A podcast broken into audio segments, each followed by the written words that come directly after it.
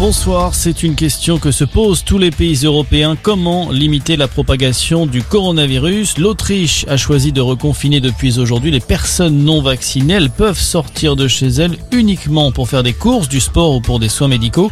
Un scénario pas encore à l'étude en France. Pour le moment, le gouvernement a choisi de serrer la vis dans les écoles. Le port du masque a donc fait son retour aujourd'hui en primaire dans tout le pays.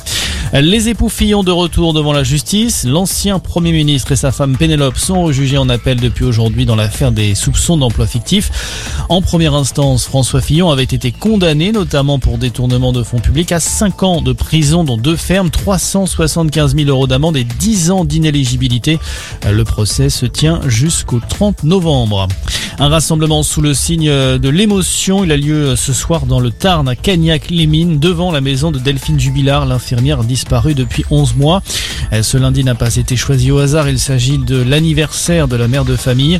Ce rassemblement organisé par les proches de Delphine Jubilard débutera à 19h30. Demain, son mari Cédric passera en appel devant la chambre d'instruction à Toulouse. Il continue de demander sa remise en liberté.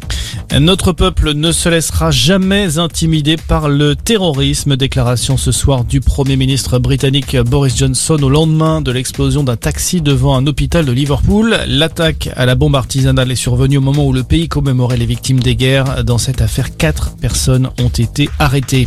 Et puis un mot de rugby avec un président, un Marcoussi, Emmanuel Macron et son épouse Brigitte ont déjeuné aujourd'hui avec les joueurs et le staff du 15 de France dans le centre d'entraînement des Bleus.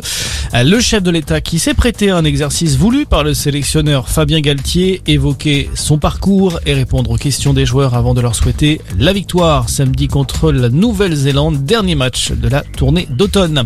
Voilà pour l'essentiel de l'actualité. Merci de nous avoir choisis. Très bonne soirée à tous.